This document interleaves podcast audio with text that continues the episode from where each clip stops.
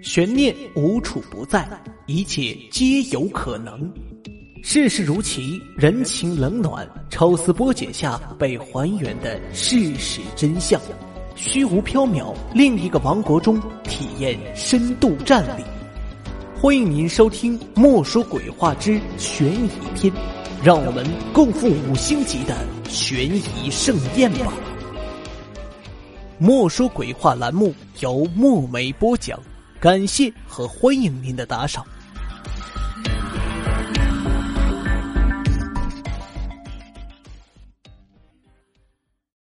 这个故事的名字叫《梦之快递》。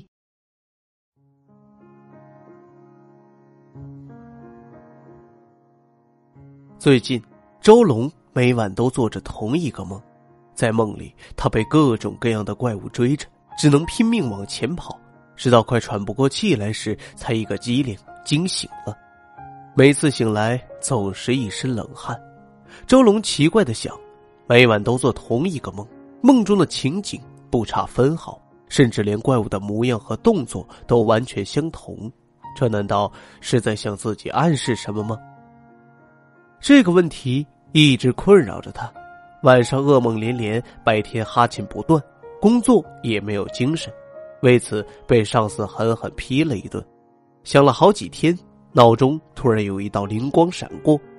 每次做完梦，在他即将醒来的那一刻，梦的最后总会出现一行数字，就像一部电影播到了尾声，场景结束后总会放出一堆名字一样。而周龙的梦不仅场景一样，就连结束时最后出现的数字都一模一样。他翻来覆去的念着那行数字。觉得秘密就在其中，总共有十一个数字，是预示自己生命里的某个时间，还是有某种特定的含义？用各种可能性仔细分析了那组数字，但都得不出具体的结论。突然，他想到，会不会是手机号码？周龙心跳骤然加快，深深呼吸了几口，颤抖着按下那组数字，没想到。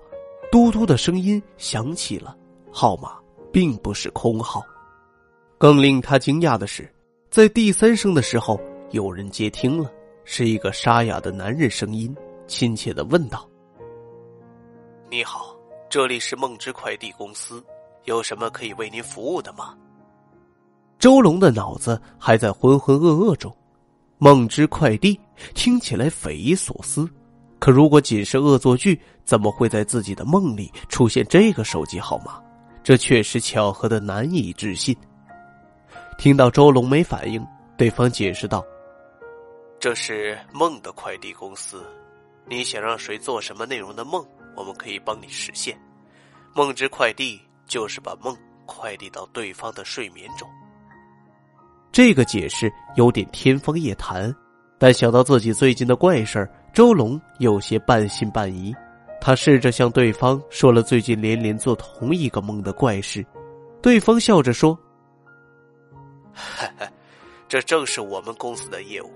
您的一位朋友付款订了一份梦之快递，内容是客户设定的，时长一个星期，也就是说，您会在这一个星期中连着做您朋友设定的这个梦，到了明天就满一个星期了。”这个梦也就结束了。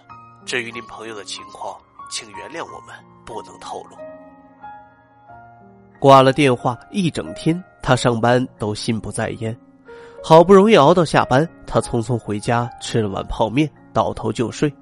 结果那个梦又如约而至。接下来的情况真如男子所言。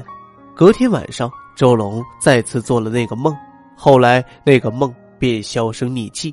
算一算，前后正好七天，令周龙对男子的话产生了兴趣。几天后，周龙再次拨通了那个神秘的号码。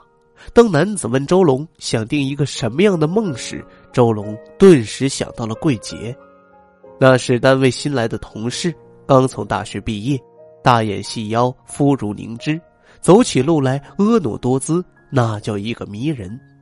周龙给对方传了一张自己背景的照片，说想定梦给桂姐。梦的内容是在金秋飘香的时节，他和桂姐牵手，一起站在桂花树下，浪漫和唯美是必须的，还得有一些柔美的情歌作为配乐。两个人在桂花树下相互依偎，缠缠绵绵。周龙之所以定这个梦是有目的的，他孤家寡人，又是大龄剩男，自然想将桂杰追到手，抱得美人归。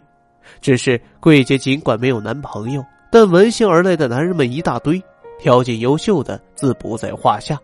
相形之下，周龙的条件就显得差多了。于是周龙就想到了这个法子，让桂杰不断梦到两个人的亲昵和甜蜜，先入为主。日后机会就大很多，一来自己利用梦占据了心上人的心房，二来这起码能让桂姐想到接受周龙才是冥冥中的天意，一举两得。听了周龙的用意和详细设计后，男子有些疑惑的问：“可是，在整个梦中，你一直都用背影吗？每个人的背影气势都差不多，他怎么知道梦中的男人是谁？”周龙笑着解释说：“这是欲擒故纵，先是背影，然后再转过来一点，接着才露出侧面，最后才是整张脸。这么做是想多吊一下桂姐的胃口。桂姐想知道那个男人是谁的愿望会越来越强烈。等到他转过身的那一刻，感情就会更加浓烈。”男子说：“可以理解，不过梦之快递本来就不便宜。”这么一来，价格可能就有点贵。按照每种内容的梦维持一个星期的时间来算，这笔费用可不菲。周龙了解了具体费用后，点着头说：“千金难买有情人，花再多钱也值得。”男子说：“还有一个办法，你可以选择在梦的最后插播广告，来减低你的快递费用。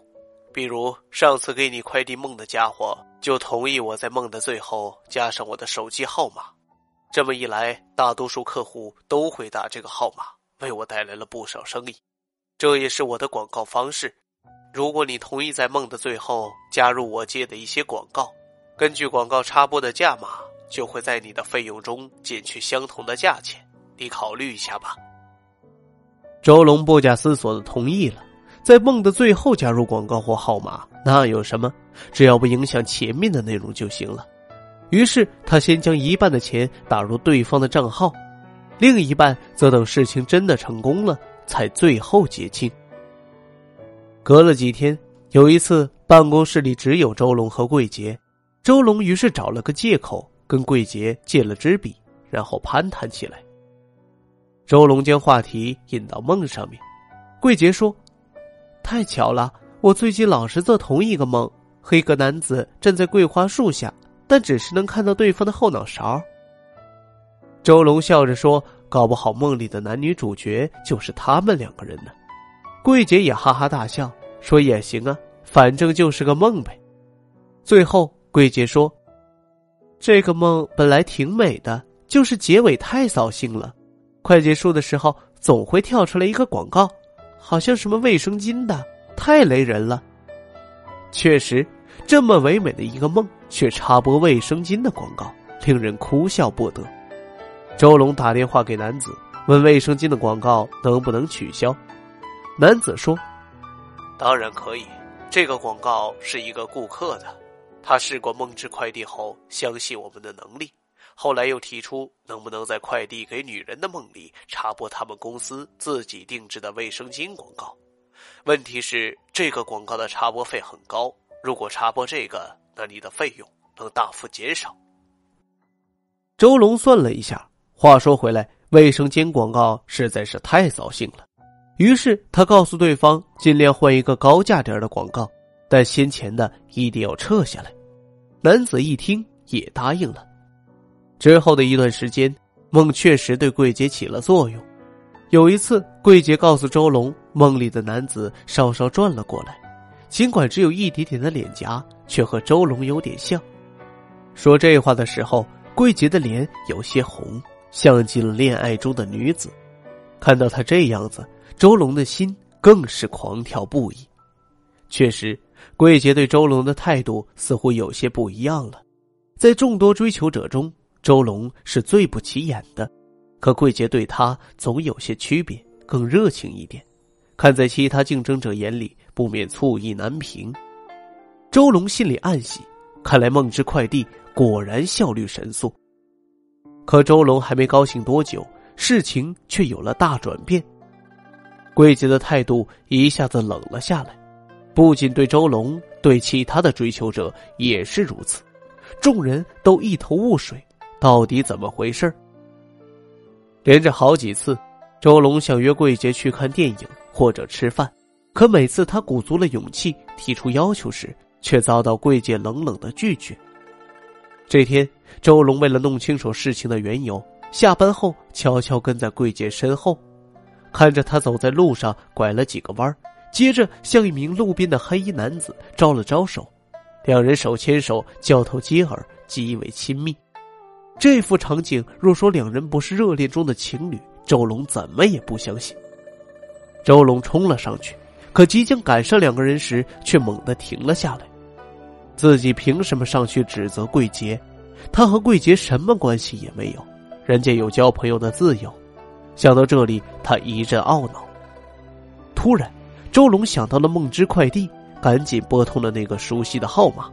可令他瞠目结舌的是，桂杰身边的黑衣男子的手机刚好响了。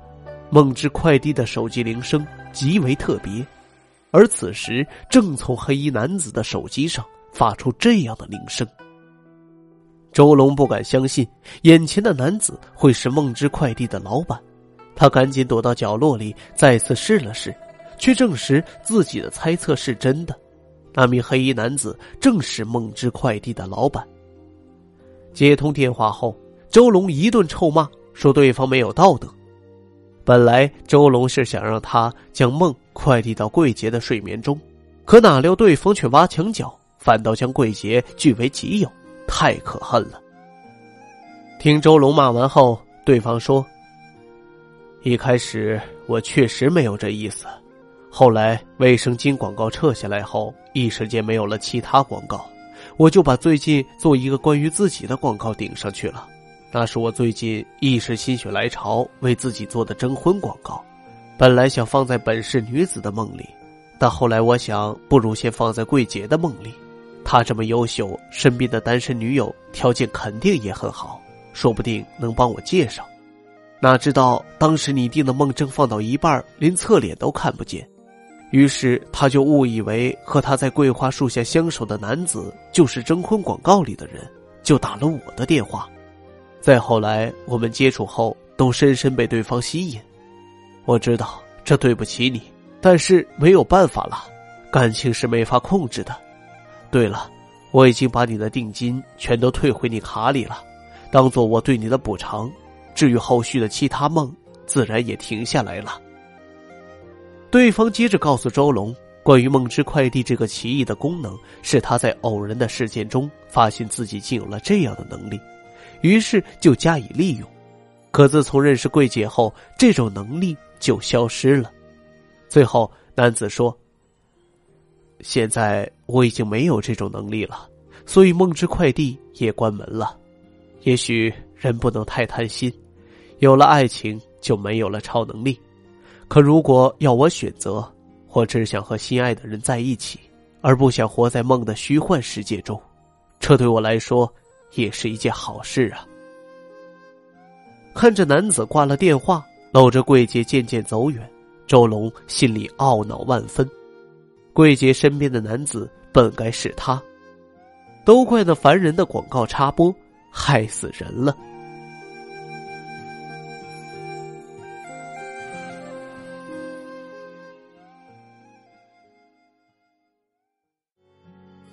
草木昏黄，仿佛。听众朋友，《梦之快递》播讲完了，感谢您的收听。如果您喜欢这一栏目，欢迎您的打赏。墨梅个人微信号：有声墨梅听书拼音首字母，有声墨梅听书拼音首字母。感谢您的打赏，下一期节目我们再会。停止在脸上，请为我隐藏溢出的泪花